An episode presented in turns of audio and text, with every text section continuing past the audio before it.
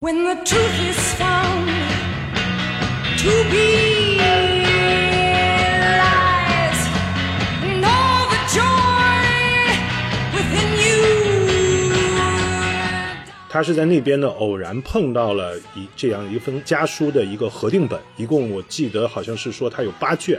是详详细细的记录了1956年到1976年之间的一对姐妹之间的书信来往，就是妹妹呢是在上海的，然后姐姐呢是在香港的。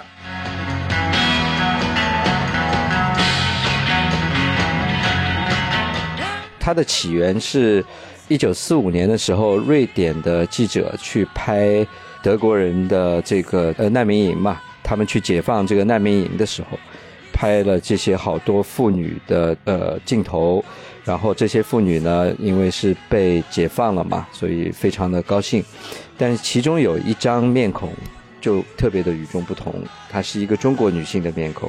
而且她的脸上呢，不一经不经意间露出了一种轻蔑的表情。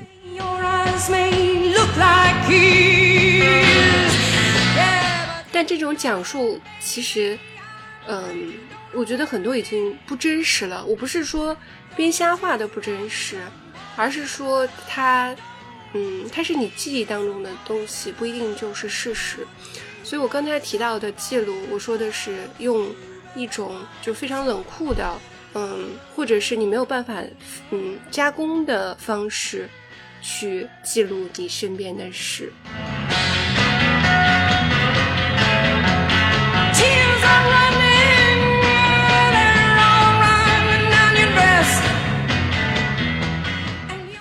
大家好，这里是纯真博物馆，我是真真，我是老王，我是 DJ，欢迎来到深夜故事会。这期故事会，嗯，嗯讲是讲什么故事？讲什么故事啊？其实这一期题目是来自于我们呃之前有在 follow 呃故事 FM 当中的一个非常火的一个主题，叫做寻找素锦。呃，当然它是源自于读库的一个故事，对吧？嗯，是的，我读就是库的一篇文章那篇，对我就是读的，对对，对，我和 DJ 是听了呃故事 FM 的那一期播客，然后老王其实是在我们没有说的情况下，他自己去读了那篇文章，嗯。嗯。然后我们就聊起来，嗯，这个非常感人的故事。然后呢，也聊起来，由此聊起来，嗯，一些类似的这样的故事吧，啊，比如说由一个信件，或者是一个物件，或者是一些嗯旧的东西、照片，嗯，引起来的一些故事。所以这期应该就是一个故事会。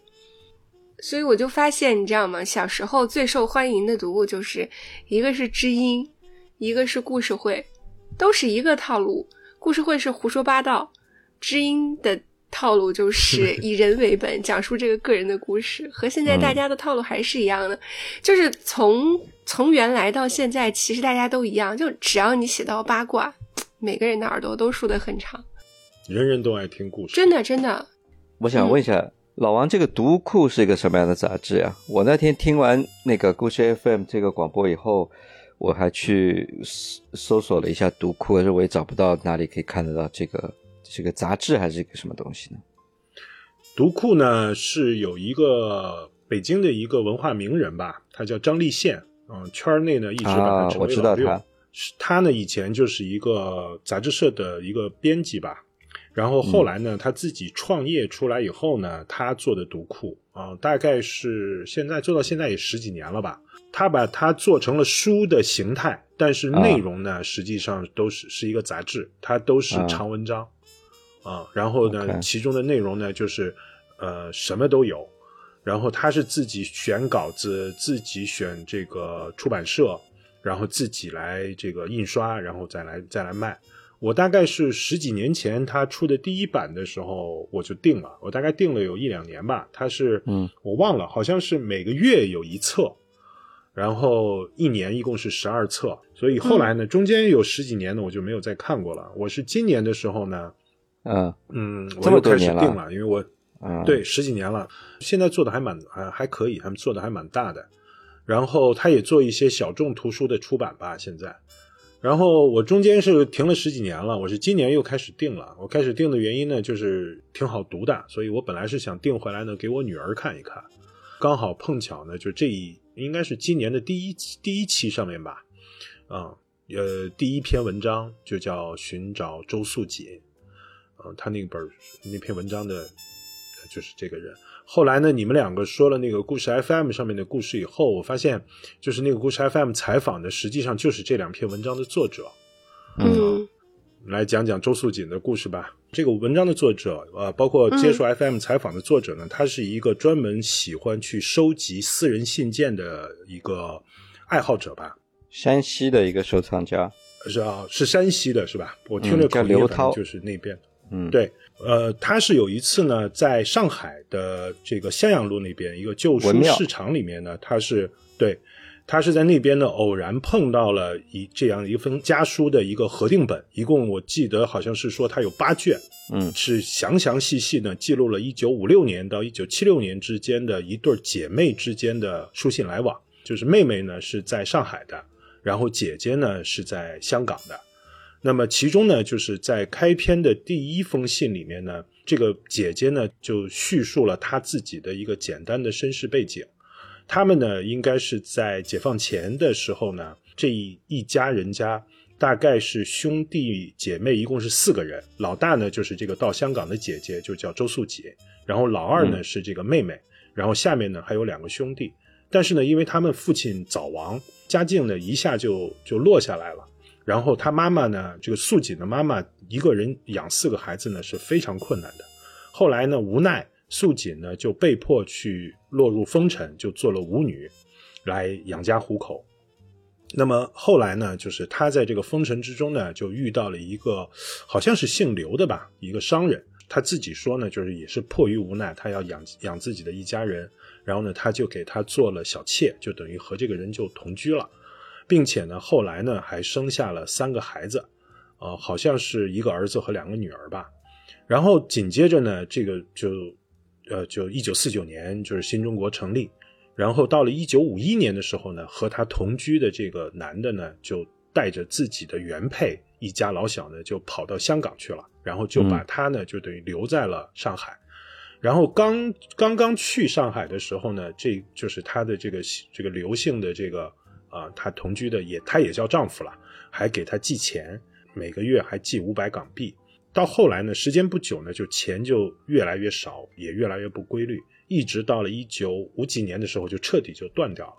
那么这个时候呢，就是素锦呢，就因为她一个人还要养几个孩子，这时候她弟弟妹妹们倒是长大了，但是她一个人要带几个孩子，她就面临了很大的生活压力。所以后来呢，她就在一九五六年的时候，她自己只身就去到那个香港去找她的这个所谓的丈夫，然后呢，就是想让他给她一个说法，给她一笔钱。然后没想到呢，就是他一九五六年他去到香港以后，此后的二十年，他就只身一个人就一直留在了香港，而把他的三个孩子呢就托付给了他的妹妹，啊、他的妹妹一直是等于替他把三个孩子养大。那么嗯这一、就是这一套整个的这个书信来往呢，就是他在这二十年时间之内。啊、由他妹妹收集整理下来的，他们之间通信的大概是三百多封书信吧，就是往来来往往的三百多封书信，其中呢也有他妹妹把自己写给姐姐的信呢，有誊抄下来一部分，就作为这个，呃呃，也作为一个底稿吧，就留下来了。所以呢，这个作者他可以通过这个整个这个书信呢，他不光是梳理了这个姐妹之间的这个感情，等于也回顾了整个香港在一九五六年到一九七六年这二十年间社会的变化，因为他们讲了很多这种，呃呃，嗯香港社会的一些事情啊，包括大陆的一些事儿啊。我读那篇文章的时候，我觉得还是一个蛮有意思的一个文章吧，也让人有很多的这个感慨。它大概就是这样的一个故事。后来我听了一下那个故事 FM 呢，故事 FM 好像就是以采访这个作者，就是书信收集者刘涛，还有和他那个合作者，好像是个剧是个编剧吧，那个女、嗯。那个那个女的，对，采访他们两个为主，然后就是让他们两个讲了讲他们是呃怎么看待这些信件的，怎么怎么整理这些信件的，然后呃到后来好像也讲到了他们其实是很努力的想去找到素锦的后人，因为按照年龄来说的话，素锦应该是嗯早就不在人世了，但是好像后来一直没有找到。啊，大概是那个故事 FM 是这样的一个故事吧。我觉得找到了也不见得是个好事啊，很多东西你远观可能是美的，近近看就没有那么美好了吧？嗯，哎我就问你们俩，你们读完这个故事或者听完这个故事以后，你们两个的当时的第一反应是什么？第一反应我觉得挺有意思，他怎么会去接受这样一种生活状态？就是他在异地跟自己的孩子分隔，他当然有他这个当时这个时代的背景啊，就是呃，在他们那个时代做小妾或者说做外事，嗯呃，也是一种正常的一种婚姻关系吧，至少说是被社会所默许的一种一种婚姻状态嘛。所以这个在我们现在看来，就是就是不太能够想象，嗯，会有这样的事情。另外就是他到香港这二十年，他有没有想过要回去？那为什么最终没有付诸行动？当然可能没有钱，呃，是一个部分啊。那呃，他会不会他的心理上会有没有其他的东西？就可能呃，在这个地方形成了一种生活的惯性，他就一直在这里待下去了。那他有没有考虑过，在一个什么样的节点上，他是应该可以做出回乡的这种决定嘛？那他最终也没有再回去，或者至少这个故事探寻了二十年之后，我们我们没有看到他回去中国，对吧？他是怎么想的？第三个就是说，他因为这种命运的安排，可能也是好事，他躲过了文革嘛，是吧？他的信件当中没有太多提到文革的部分，嗯，但是在节目里呢，也说到，呃，素锦对这个政治的这个方向的这种敏感度啊，如果在在文革他在国内的话，以他这种有海外关系的人，他这个日子不会好过，哼，对不对？嗯认真的，啊你读完以后第一印象是什么？我我还是比较好奇的，就是为什么他妹妹会把这个信件收藏的这么好，然后嗯又变卖掉。嗯嗯，就是你可以想大概的猜测到，他想要收集这些信件，可能有想给他的子女去看的这么一个意愿吧。嗯嗯，那么，嗯，为什么以后又要被后人就是这样完整的书信啊？其实这个是很难理解到的，哎理解到。我觉得这个简直是一个特别大的决定，要把这些信件全部变卖掉。呃，我我觉得啊，就是呃他妹妹为什么会把这些信件自己寄出去的部分也誊抄一部分，包括嗯包括他姐姐寄回来的信件全部完好的保存。这个呢，在那个年代的人，他就是有这种很多人会有这种习惯。呃，嗯就像我父母从年轻的时候开始，结婚之后就一直在记账嘛，到现在他也在记账，呃、买了一包虾仁，什么买了一根雪糕，这种都要记。呃，在我们看来就匪夷所思，但是在他们那个年代的人，就是一种他们认为这是一种教养的表现。嗯，嗯嗯嗯，而且，哎，我在想，这是不是上海人有这个、呃，上海人有这有这个特征？对，因为 呃有可我自己为什么这么说呢？就是我以前跟你们提过，之前看的那个叫《银元时代生活史》嘛，然后他呢、嗯就是一个解放前的一个在上海蛮有名的一个中医。啊、他写的一本回忆录，他写的就是在解放前吧，呃，抗战胜利后一直到一九四九年之间的他在上海滩生活的关于怎么样过那个呃日子的那个一本书。然后他就是像你说的一样，理论上呢，他的经济条件非常好，但是他花的每一个铜板他都是记账的，他都有完整的账。然后呢，到了后来呢，他就基于他记的这个账呢，他就写出了一本很有意思的书，啊就回顾了那个时代的上海。嗯嗯，哦，还挺有意思的。我所以我说，是不是上海人有这个？有可能。这个故事里面说到素锦呢，她的呃原生家庭是一个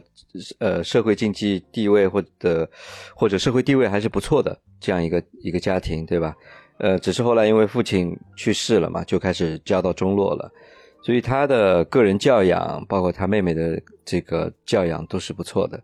呃，还不是一般的市井小民，哎，是的，是的，是的。你看他写的那个信的文笔是非常好的，嗯，这是我的第一个感觉啊。第二个感觉是，我觉得挺可怕的，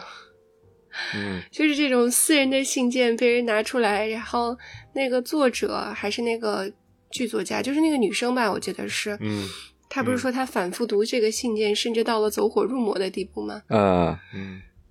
对吧？她说这个每天晚上读啊读啊读，那个嗯，甚至会大声的朗读或者背诵出来这些片段。嗯我觉得哎还挺毛骨悚然的一件事儿，就好像很多年以后有人把我的很多年以前的 blog 嗯翻出来，嗯，然后跟然后有不知道几百万个人在这里研究，研究完了以后还要鞭尸，然后还要把我的后人找出来，我简直觉得恐怖极了。对 对，那我觉得所谓呃被卖掉呢这个事情，我的猜测，它不是后人去把它故意的去卖掉，呃，嗯。有可能就是当废纸给处理了，嗯，处理了，嗯，就不孝子孙。嗯而且这个处理的时间点可能还是还是比较早的，嗯，说不定也不是他收购的，呃，就是呃附近的几年嘛，可能是更早的一个时间点。就在那种时间，还是有很多走街串巷的人收废纸的，有没有？按重量一称这样子。因为这个作者买这一整套东西，他也没花多少钱嘛，那个老板开价一千五，他跟他还价还到九百嘛，所以也不是太多的太多的钱吧，这说明大家也没把这个事情当成一个太重要的事情，没觉得里面有太大的价值。嗯对我当时读的时候，我我当时最大的一个嗯惊奇呢是两个，第一个呢就是我没想到，在一九五六年到一九七六年之间，那是横跨了整个文革，大陆这边是越收越紧，越收越紧的情况下，竟然可以在香港和上海之间呢，他们不仅有书信的来往。甚至还有经济的往来，还有可以互相来投递一些东西。就是我没想到这条路竟然是畅通的，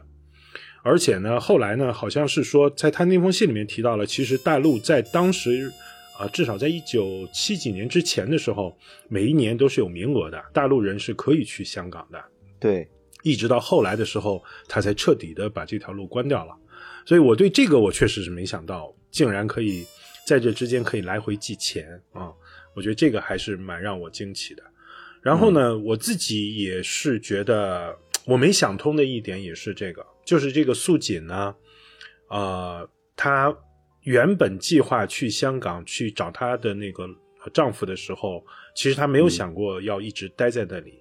她就是因为一开始她找不到嘛，她先等了半年，后来终于找到了，结果那个家伙呢又拖拖拉拉的。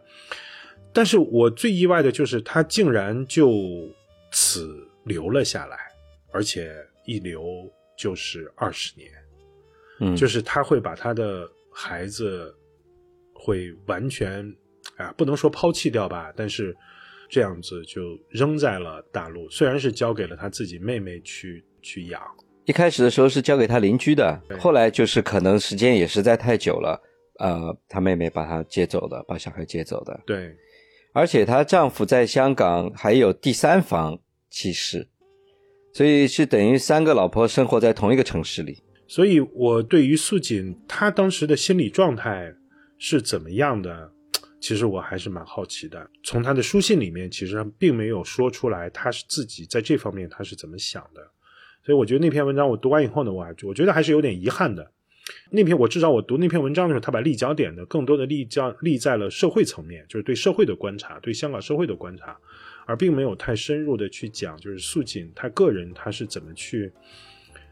去看待这件事儿的。我我我对于作为一个母亲来说，嗯，我觉得这个可能是更考验她的东西吧。这个故事有没有卖给那个编剧啊？有有有什么地方有这种信息出来吗？可以联络一下王家卫，我感觉我感觉他们不会放过这样一个故事啊。嗯，非常适合王家卫的一个电影啊，又是香港又是上海的。然后像这样子的故事会有版权吗？哎，这个问题问的好，应该是没有的，无主应该是找不到他的后人，对而且他的后人就拥有版权吗？也不见得。啊，这这还真的是个问题。我还有个好奇是，为什么人就是大家会对这个故事感兴趣？人都有探索别人隐私的这种天性吧？我觉得还不能说是隐私啦，就是我们看多了太多的大历史。呃，我们一般读的历史其实都是大人物的嘛，对吧？嗯然后都是讲的这种时代风云变化呀，他在其其中的运筹帷幄呀，或者是怎么样怎么样的。但是呢，我们没有太多的机会读到这种小的历史。我觉得其实读这种小的历史的时候，它有嗯另外一种味道，就是它更跟我们普通人所贴近吧。我自己是这样看了，你你就像你你们之前说的那个电视剧，就叫什么《人世间》，我刚才就想说，像《人世间》这种电视剧，它之所以打动人，其实也是说它讲了在那种时代的那种背景下，它不讲那些什么上层人物，它就讲普通人的命运在其中的所思所想。我觉得这个呢，可能就是另外一种呃让人觉得有温度的故事吧。嗯，我嗯大概是这样想的。嗯嗯，就是微观的历史、个人的历史，嗯，所以从这个角度上来说，我觉得他没有去讲更多的，譬如说素锦到底自己是怎么想的，他的心理活动，可能是基于这个原则，我猜测啊，因为如果要讲历史的话，记录本身就是我讲述本身要比他当时的感想要重要的多，就是嗯记录这件事情的事实，要比就是去讲他的心理活动要重要很多。所以我猜测是不是这样一个角度？我觉得其实另外一个角度啊，我刚才突然想到的，嗯其实有的时候会不会也有这个，就是有的时候啊，他没说的部分，其实会比他说了的部分会更有趣。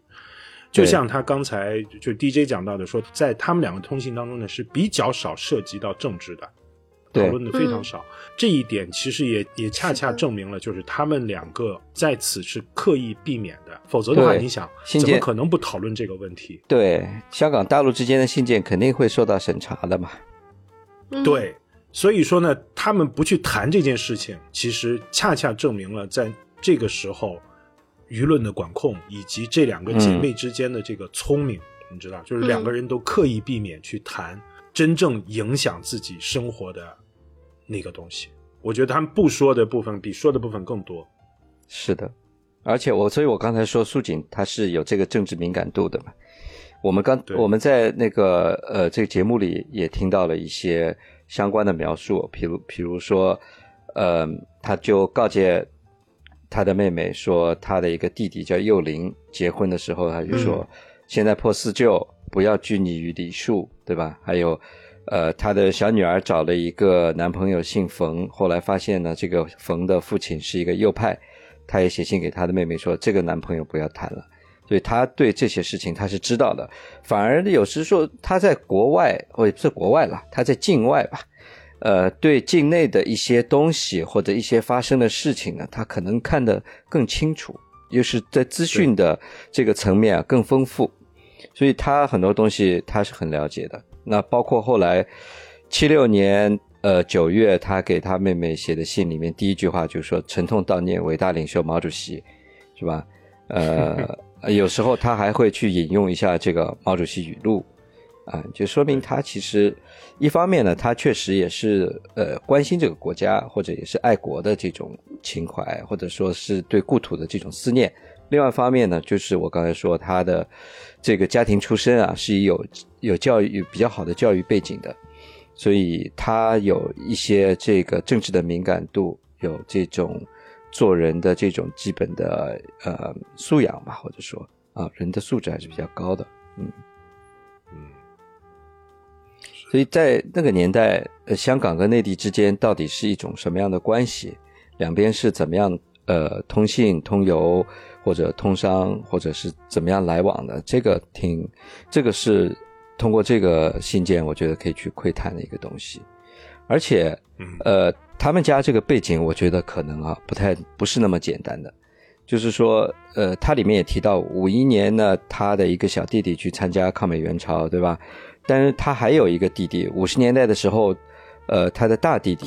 去去去台湾读台大了。他哎，我就觉得特别有意思，就是你在五十年代的时候是怎么样一个大陆内地的人能够跑去台湾读台大，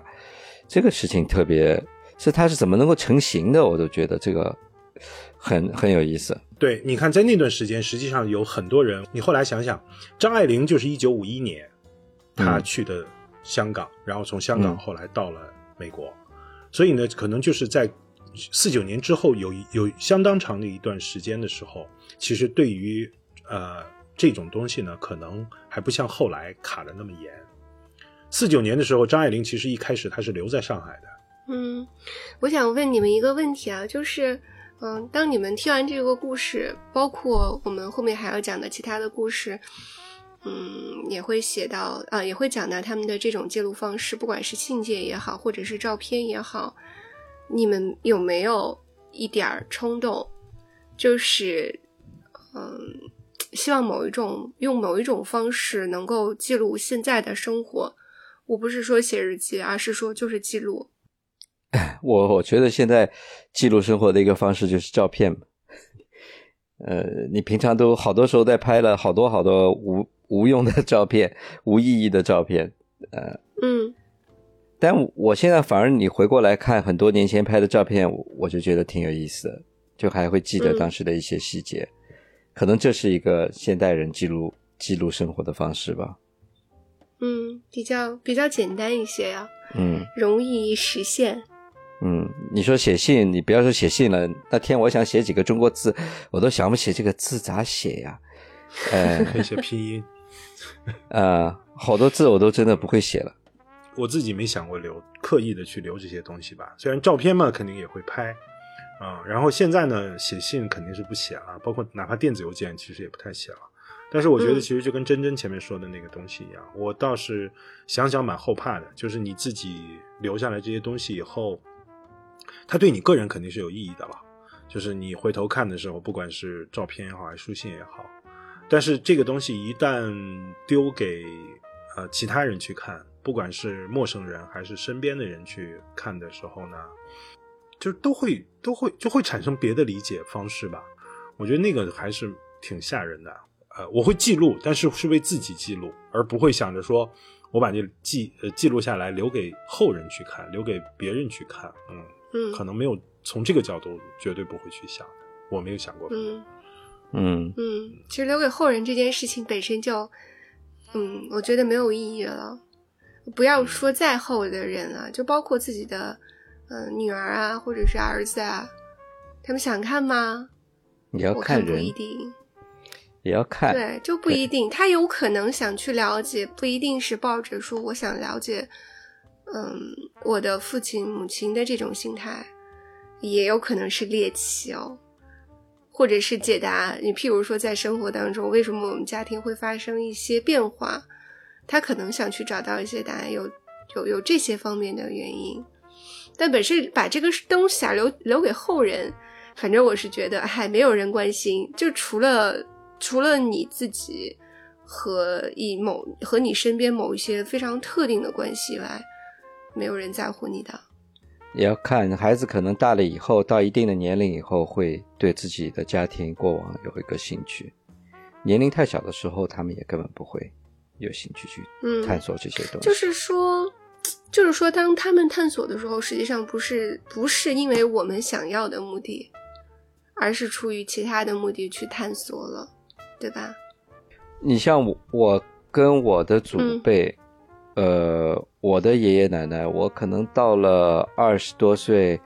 年龄比较大了，我才开始对他们的事情开始感兴趣。但后来我发现，我的父辈好像对他们的父辈的这个历史，可能知道都知道的都还没我多呢。嗯，因为，我会就是去看我爷爷奶奶的时候，反正就被他们拉着，就就就听他们絮絮叨叨、絮絮叨叨嘛。那听多了，我也会提问啊，就是呃，我奶奶会一直跟我讲一些呃以前的事情啊，就是重复的，这些话都是每回都是一样的。但我到后来我会开始提问，就是哎，那为什么会这样？那这个事情在后来又怎么样了？我会开始提问，然后他们才会开始去挖出一些新的东西来。你不去，嗯因为他年纪大了，你不给他这些线索，或者你不给他这些提问，他就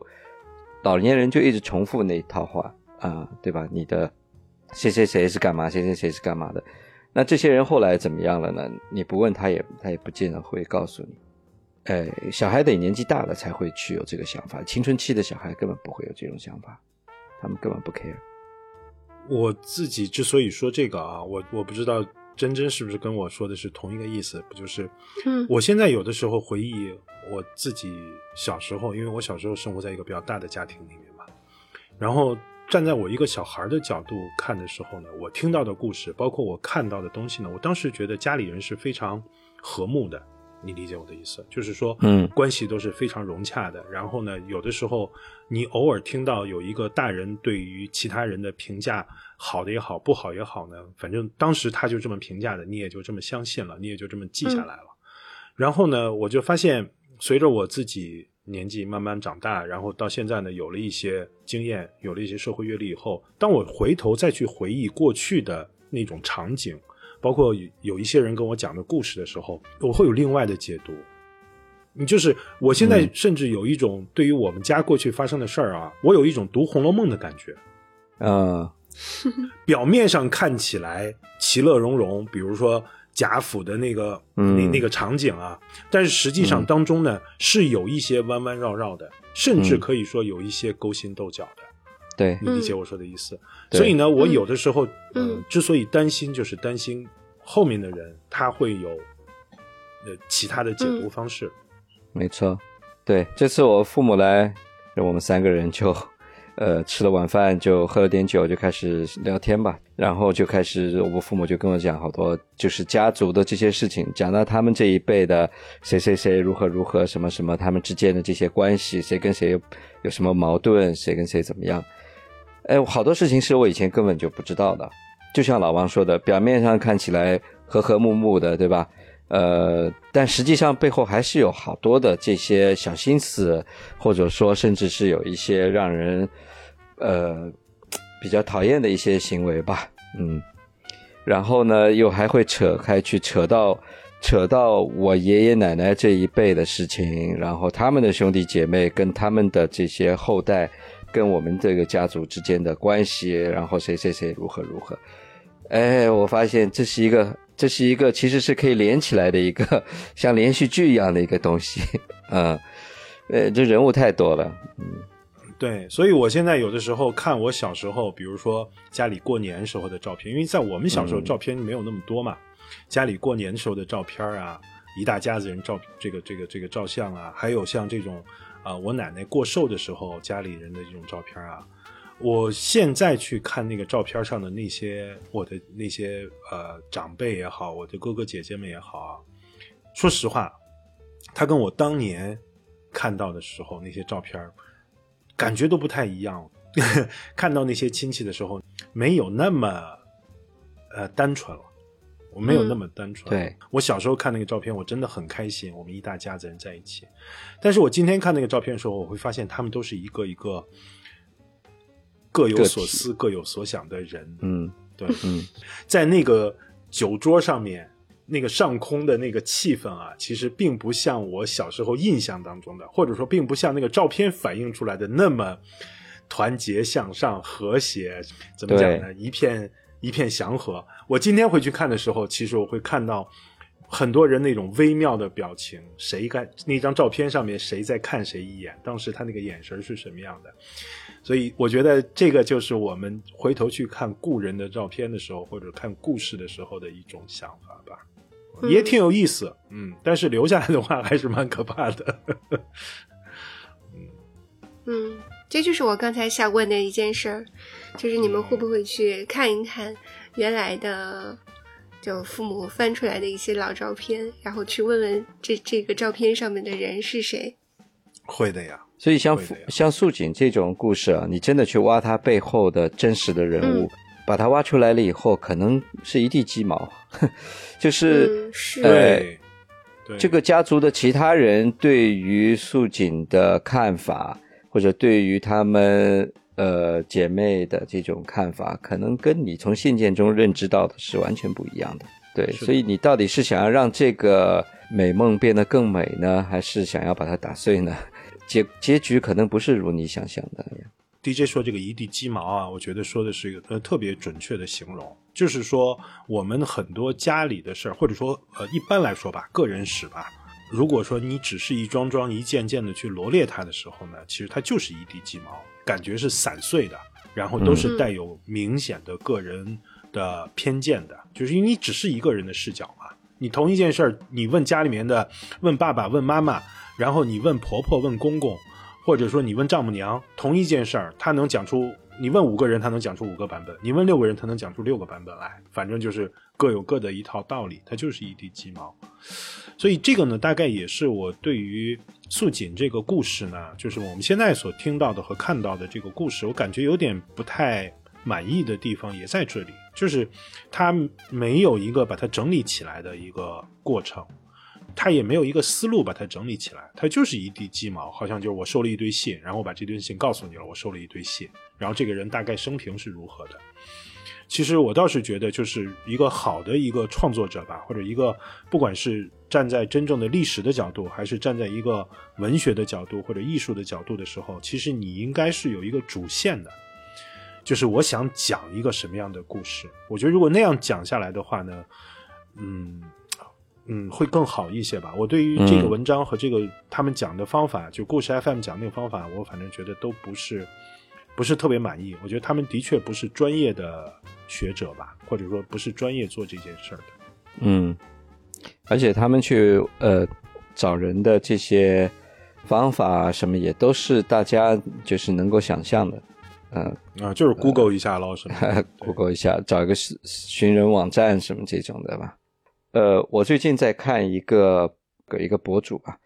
呃，叫周怀德的老照片，嗯、他就是通过一些老照片来探索背后的历史故事了。我觉得他的搜索方法还是比较有一套的。他们好像是有一个群，还是一个小圈子，就是专门收老照片，然后去探索背后的这些事情的。他们用的一些检索方式都是挺厉害的，包括旧报纸啊、旧的杂志档案呐、他们有一个一个比较成熟的搜索的系统，确实挖出这些老照片背后好多的故事，然后做成节目。我上两上两个礼拜看到这个周怀德的这个纪录片做的这个破解的纪录片的时候，周我突然德怀，啊，周德怀是吧？我哎，嗯我突然想起，其实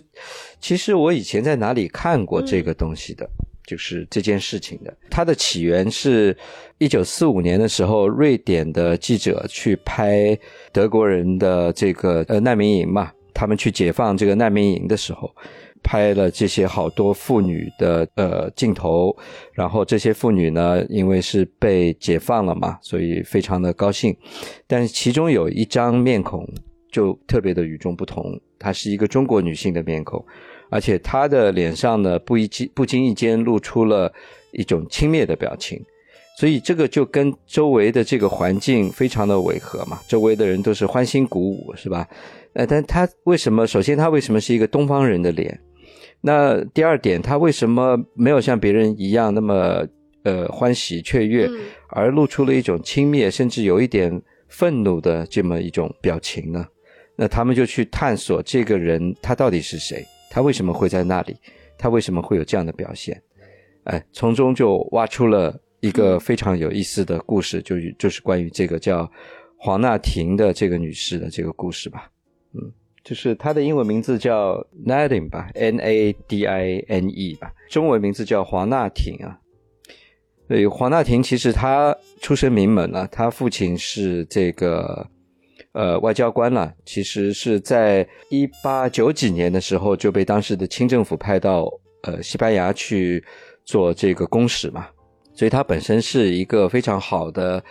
呃有一个非常好的教育背景跟非常好的家世，所以你想这个时间点是一九一一年以前嘛，当时还没有辛亥革命嘛。后来他们家也因为政治的变故啊、社会的变故，他们家就回到了国内嘛。那这个黄大婷本身呢，她也是一个非常英姿飒爽的一个女性。到到后来，她我们也知道，她变成她也不是变成了，她其实是一个同性恋嘛。所以你可以回来看她年轻时候的这种喜欢穿男装，呃，喜欢有这个男性化的打扮，你也可以比较理解他的这个原因。所以，但是黄大廷后来回到国内以后，因为他本身的这种在国外出生的经历、语言的能力，包括本身的这种气质，呃，就得到了很多军政要人的这种赏识吧。呃，好像是张宗昌有有给他一个军衔，后来他呃还真的在张学良的手下呃，当过一段时间的军官，他还学过开飞机，呃，种种种种种种。但是后来，因为他回去欧洲，呃，参加了这个二战抵抗德国的军事行动，后来被德国人抓到了，所以就被送到了集中营。也就是后来到后来，我们看到他自四五年被解放的时候，呃，其实他本来是一个解放者的一种姿态，对吧？他的这个家世背景，他的人生经历，跟周围的这些人，所谓平民老百姓是完全不一样的嘛。他本来是应该是以一种解放者的姿态出现在镜头前面的，现在呢，他是一种被解放者的姿态，所以你也比较能够理解他当时在呃被解救的时候，呃表露出来这种情绪了。然后后来他的故事又被深挖，包括他离开了集中营之后，呃，他跟在集中营里面认识的一位，呃，好像是哪里，比利时的是吧？还是丹麦、比利时的一个女呃女歌唱家，呃，他们两个人又住在了一起。那在那个时代背景下面，同性恋又是不被接受的这种社会氛围下面，呃，他们是怎么生活在一起的？那其实他后半生也有一个比较不同于寻常的一种生活经验吧。这就是我们呃前一段时间看了这个周德怀的这个。呃，文章之后，后来也去去看了一些其他的东西，挖出来的一些故事。嗯，对我当时看完这个故事以后，我马上就去搜索了。嗯，总觉得不够，觉得嗯，是不是有更多的相关的故事可以去挖掘？然后我就去搜索了。它是有一个纪录片，二零一五年有一个纪录片叫做《每张脸都有一个名字》，然后。我没有找到，然后后面还应该还有一个纪录片，就是专门讲他的，他和那个比利时女歌手叫做 Nelly，Nelly 和 Natin 的这么一个纪录片。我很好奇，我想看一看在当中是怎么样，嗯，讲他阶段性的这一个故事的。老王，这个故事看了没有？我看了。我我当时看的就是就是你们发给我的那个视频吧，因为我没有再往再往下看了，我只是看了一下你们发给我大概二十多分钟的一个纪录片吧，它就是国内的这个博主做的这个，嗯，确实会让人有好奇心啦，就是说他为什么呃会露出一副那样的表情，然后他的出身是是怎么样的，嗯，我觉得还是挺让人觉得既好奇也感慨吧。在那个时代，在尤其是在我们想象当中的那那个时代，对什么民国前啊、民国后啊，然后二战啊，在那个时代，竟然，尤其是一个中国的，还是一个女人啊，会有这样的一种比较神奇的经历啊，会让人觉得还是就是会有好奇心了，然后也会有感慨。所以我就有一个问题啊，就像我们看到的，不管是你看到的照片，像这个叫黄娜婷的这个女的。他的照片，然后你去挖掘了他的人生故事，包括他的背景，还是说我们去看了像周素锦这样的，通过他只是一个很普通的人啦，甚至可以说是，呃，社会底层的人啦，呃，做过别人的，做过舞女，做过别人的外事，我就在想，就什么样的故事值得被讲出来？还是说每一个人的故事实际上都值得被讲出来？嗯，这个问题特别好。我就在想，是不是每一个人的故事，如果讲出来的话，其实它都会成为一个故事，都会值，都会让人读完以后有唏嘘之感。呃，这我觉得，其实每个人故事都有它有趣的地方啊，只是有些人的故事呢，更更与这个大时代贴近，更与众不同吧。但是所有的人生活中多多少少都有一些有趣的呃故事，不管是上一代留下来的一些东西啊。还是自己自己经历的，反正你听他们讲讲，其实都挺有意思的。就是在世博会的时候啊，嗯，有它有一个嗯比较特殊的一个展出吧，但是我实在是忘了那个是哪里的。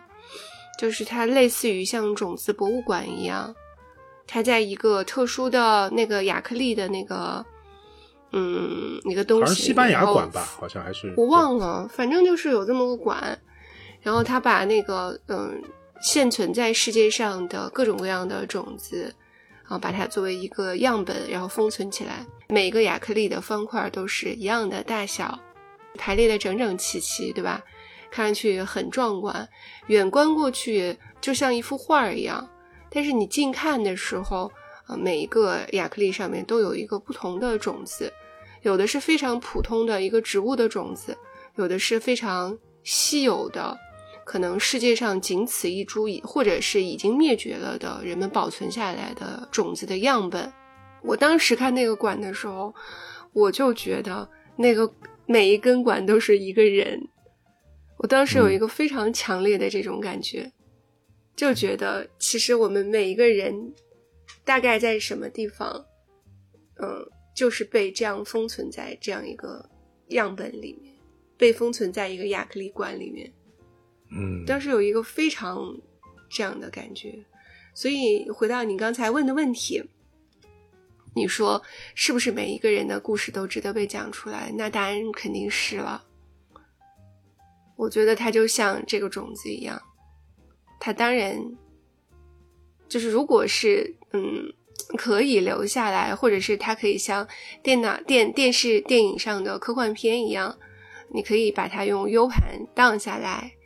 然后把它用一个东西去封存下来的话，当然值得被留下来了。对你说到这个，我突然想起来啊，你们你记不记得艾未未有一个作品叫《一亿颗瓜子哎，我知道，嗯嗯嗯，我手里有。是，对吧？他是用了好像上千人吧，花了好几年的时间做了一亿颗陶瓷瓜子出来嘛，嗯那个瓜子一颗一颗的葵花籽。嗯我虽然没有看到过那个真实的那个东西了，因为他没，他好像在现在是在国外在展，但是我就是刚才在想到每一个人的故事的时候，其实我们每一个人其实就是那一颗瓜子儿，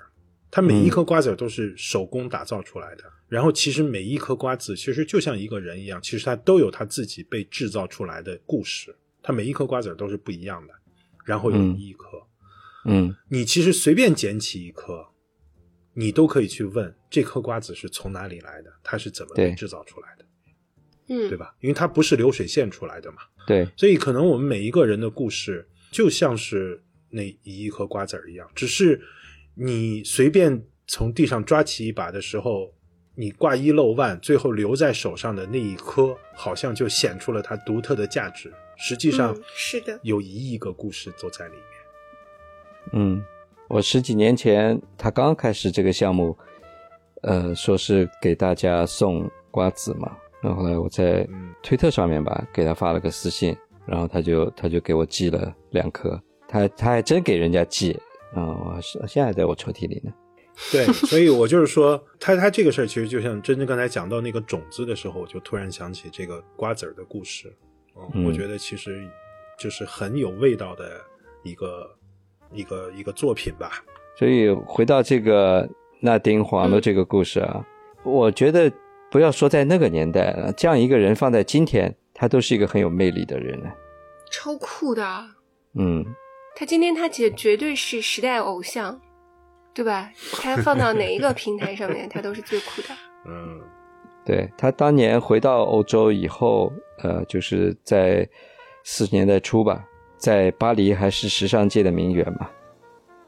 哎，其实你要说到这儿啊，你比如说说到嗯这个个人的历史的话呢，其实、嗯嗯。呃，我今天还在想，就是我们看的每一部电影，其实它都是一一种个人历史，就是它都是在讲一个人的故事，不管是这是一个什么小混混的故事啊，或者是一个什么总统的故事啊，或者什么，其实它都是一种历史吧。你当然你可以说它是文学创作了，或者说文艺创作，但是它一定是一种真实的人的故事嘛，否则的话，你就你就对它不感兴趣了。所以其实就像我们回到前面一就是一亿颗瓜子儿那个问题，其实我觉得每一个人其实他的故事都是值得讲述的，只不过呢，就是你会不会讲述你这个故事，你讲的好不好的问题。就像上次我们聊到，就是 DJ 啊，二十年前一个人在美国的那个经历，其实他是能讲出一个故事来的。嗯比如说你能讲出来，你一个人在美国的奋斗史，就北京人在纽约嘛，那是一种讲法，对吧？如果你把它嗯放在一种大的经这个时代背景下去讲，比如说什么经济的转变呀，什么中美关系啊，等等等等，你又能讲出另外一个故事出来，等等。所以其实每一个人的故事呢，都是值得讲述的，只不过是看你用什么样的方式去讲吧。对，但这种讲述其实，嗯，我觉得很多已经不真实了。我不是说编瞎话的不真实，而是说它，嗯，它是你记忆当中的东西，不一定就是事实。所以我刚才提到的记录，我说的是用一种就非常冷酷的，嗯，或者是你没有办法，嗯，加工的方式去记录你身边的事。嗯这个东西呢，我们如果说的，就是稍微严肃一点的来说的话呢，其实，嗯这是事实和历史之间的关系。嗯就是比如说我我写的信，我拍的照片，甚至我拍的视频，我的录音，这其实只是素材，这只是历史事实，但是这不是历史。就是当我把它想表述为历史的时候，你就必须用一个故事去把这些素材串起来。我觉得这件事情呢是，嗯，是没办法的。我大概理解你说那个意思，就是你觉得任何一个版本的故事，它只能是某一种真实，嗯对吧？就比如说我拍了一百嗯张照片，为什么你选你只选了这三十张照片？为什么你没有用那七十张？那是因为我在这个故事里面，我只能用这三十张。我如果换一个方式去讲另外一个故事的时候，我可能会另用到其他的照片。我觉得嗯这个可能是啊、也是没办法的事情吧。也是我们之所以宁愿就是前面说我干脆我就不要留下任何东西，我干脆就让它烟消云散就就拉倒了。我自己是会有这种想法在里面的，就是和事实和历史之间是需要故事的，你需要故事把它串起来的。嗯，我之前跟你们推荐过没有？就是有一个叫《梁庄十年》的书，就是梁庄系列，有有一个女梁红写的那个。对，嗯，我看了，对，你看他那个里面讲的，其实都是个人史，他都是讲他村里的、他们梁庄的那些每一个人什么出来打工的故事啊，然后嗯村里留下来的每个人故事啊。其实梁红在讲述这些人的故事的时候，其实他就是把它放在了一个改革开放的背景下，大时代背景讲述的，嗯对，他才去把讲出了那些故事。其实当中有一些老太太的故事，那个村里也有一些八卦，也有一些绯闻的这个故事。如果你只是把它当做一种这个饭后闲谈，它纯粹就是瞎扯了，呃，纯粹就是那种八卦了。但是呢，当他把它放在了一个时代背景下，放在了一个女性主义话题下的时候，它呈现出来了另外一种样貌。就是他其中嗯我记得提到了，就是他村里那些老太太都是没有姓的，都叫什么？嗯都是跟着夫姓走的，什么什么什么张奶奶、李奶奶，其实本姓他本来叫什么名字已经没有人记得了。哎，对，对吧？所以其实我是觉得，就是他讲那些人都是真实存在的，事实也都是真实的，但是你嗯选择什么样的方式去讲述，它就会呈现出不同的故事出来。所以《梁庄十年那》那一套系列，梁庄那个系列三本书，我觉得很好看，就在这里。我当时看那本书的时候，第一反应啊，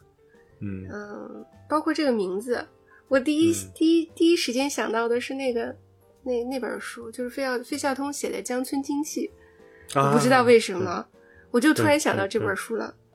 他们是是差不多的呀，因为他们都是所谓的呃，只不过江村经济是人类学的一个经典了，梁庄十年是现在流行的非虚构嘛。所以我们看素锦的故事，也是想要去，呃，一部分是对这个个人的历史的好奇嘛，另一部分也是想要通过他这个故事去，呃，探究当时的整个大大的这个社会背景嘛，包括大陆跟香港的关系啊，包括呃外面嗯他们怎么看待文革呀、为什么会有这样奇怪的，就在我们看来有些不太有点匪夷所思的这样一个事情发生吧，也是有大时代的背景在背后。如果你不知道当时他们作为这种外室或者妾室的这种婚姻关系，在社会上是一种比较也算是被接受的一种状态吧。嗯，再过个一百年或几十年，现在小孩根本无法理解，呃怎么可能有这样的一种生存状态存在，对吧？哎，这么说来，真的是生活比比电影要精彩，是的，嗯，是吧？他这个故事真的不是编能编出来的，我感觉编剧都不敢这么写。对我刚才说到这个黄娜婷这个事情啊，嗯我把它拉回来，就说一下后面的故事。就黄娜婷，我觉得她后来进了集中营以后，还是也是挺酷的，是另外一种酷法。他在集中营里面就是认识了这个奈利嘛，比利时的歌唱家。然后奈利当时还带了一个九岁的女儿叫艾琳。在集中营被解放了以后，他跟奈利就生活在一起了。所以，首先，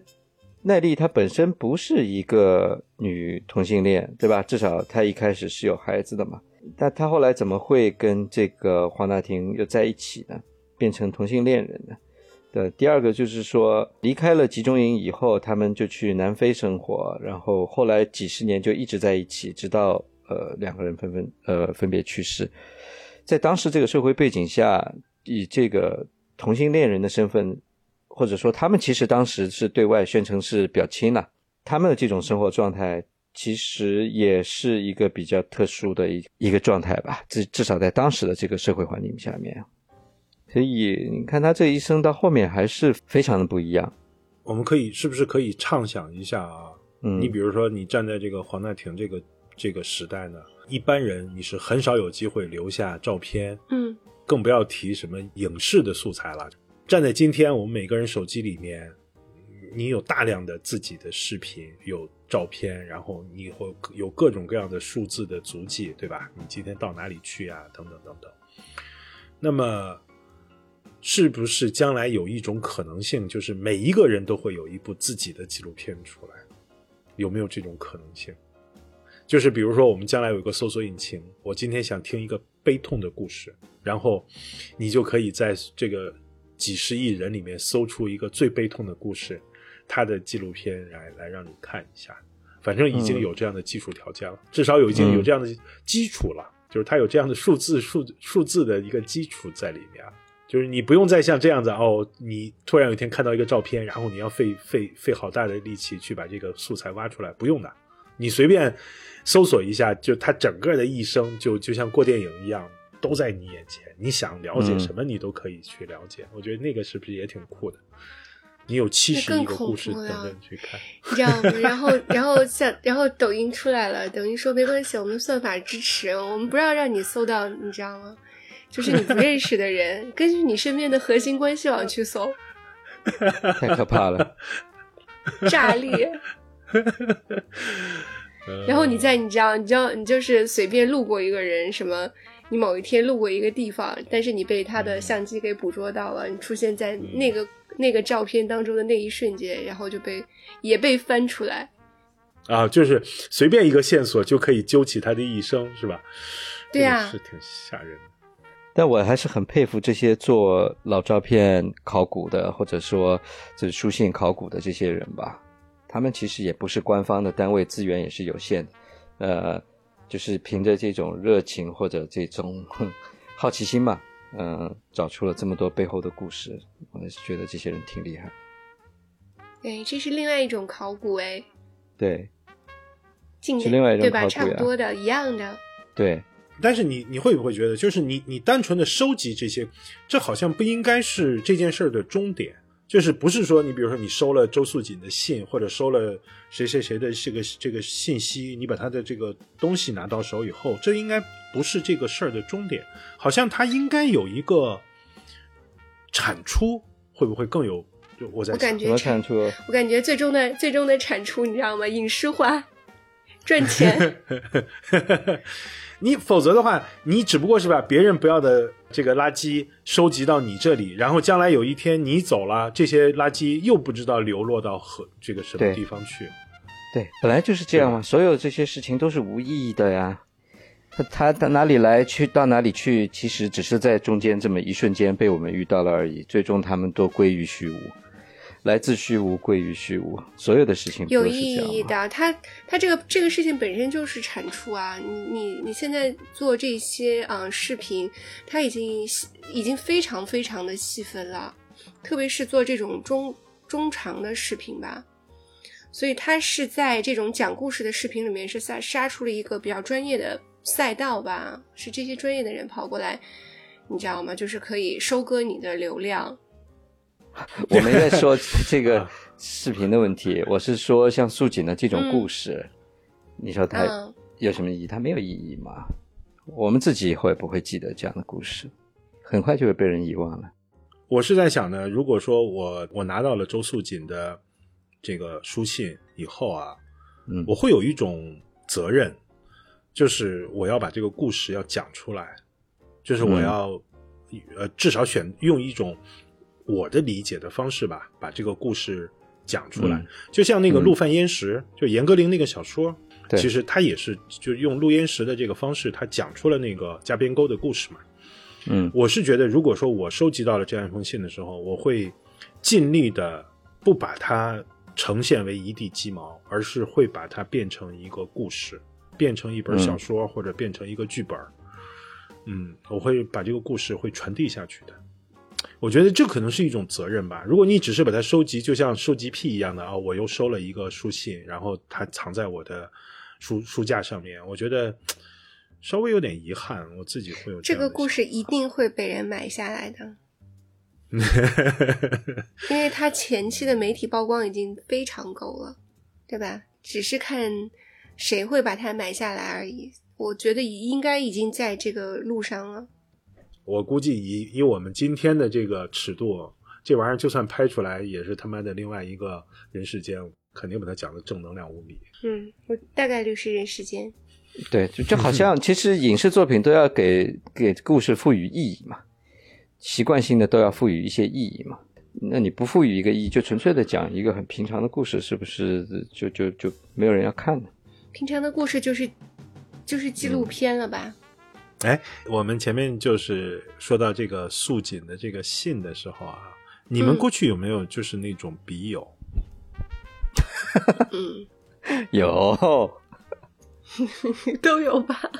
小学、初中？都有笔友。我好像没有，我好像没有。那些邮件还在吗？那些信件还在吗？早就没了，早就没了被。我爸妈处理了。哦，我可伤心了，因为我是有真正的笔友的，然后，嗯嗯、很，嗯嗯，其实是我想想，我们高中的学长吧，嗯、我们很长一段时间写信，因为他比我大嘛，所以他早一步去了那个大学，嗯然后他现在也在美国。然后那个时候我们在写什么啊？我们的这个信件里面，他写的是他对嗯生命的探索以及他打坐的一些想法。嗯 所以啊它的里面的很多内容，其实我是记得的。我我认为我记得啊，我认为我记得正正确的内容，所以我我对那些信件特别的在意。然后，呃，我曾经就是给我父母说过，我说那些信件你一定要给我留。我有一个非常大的一很很整齐的一包，嗯然后还有一些其他的笔友，还有一些乱七八糟的东西都在里面。我说你一定要给我留着，但是我他们应该还是处理掉了，反正他们告诉我说找不着了，让我特别的伤心。嗯，我有以前那个论坛上的网友，大概两千年初的时候，在论坛上认识的网友。当时有一个论坛叫“故城之城”嘛，然后、呃，我还在上面当过一段时间的一个版主吧。在上面认识了一些网友，其中有两个到现在还有联系的，其中一位现在还是我们的听众。呃，这两位网友呢，呃，这个男生就是我们现在这个是我们的一个听众，然后我跟他是见过一次面的，很多很多年以前了，在上海见过一次面，吃过个饭。呃，另外一位是一个马来西亚的华侨，呃，一个小孩儿。我认识他的时候，他大概十七八岁的样子。对，那时候他准备要读大学嘛，我记得那时候他还呃跟我们说要申请北京的北大还是清华吧，我我不是很确定了。嗯，现在偶尔还在微信上有联系。现在他都三十多了嘛，嗯，你像这时间时间歘一下子过去，这样回想起来也是挺恐怖的。我跟他当时还有一些电子邮件，因为是电子邮件嘛，所以现在还还在我的邮箱里呢。你还会拿出来看吗？呃，我偶尔前一段时间我还我还拿出来看呢，我还我还把它 forward 给他，我说当时这我们的邮件 挺有意思的，呃，聊什么诗歌呀？你会不会觉得那个你已经不是当年的自己了？哎，不会，哎，我觉得有些东西就是你今天哎看当年的说的一些话或者怎么样，你会觉得那个就是曾经的我们，还是会有一种呃看陌生人的感觉？我觉得当年的一部分还在，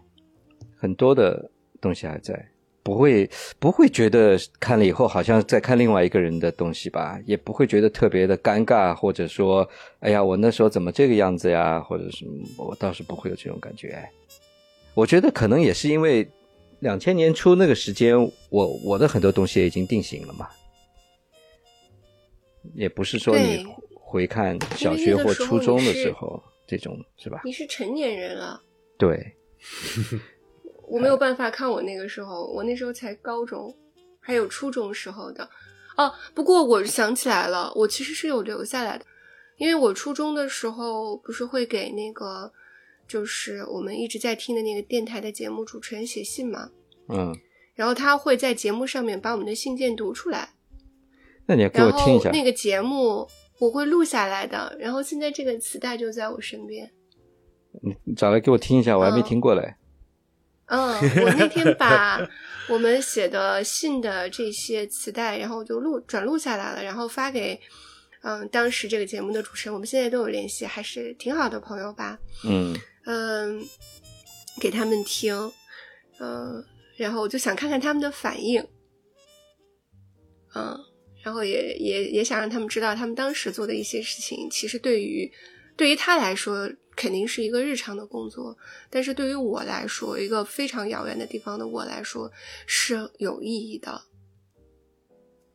嗯，只是他不知道这个意义，对，所以我没有这样的笔友了，也没有也没有这样的一个记录了。但是我自己会可能会有那种想法吧，就是看自己以前呃的东西的时候，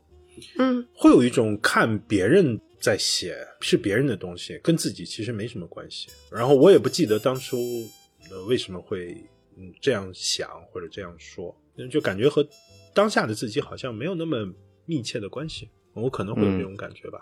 嗯嗯，可能因为你一直没有定体定型。我觉得可能以前是我就是太钢铁直男了，我觉得可能就是 我现在小公主我以前，呃我现在小公主是的。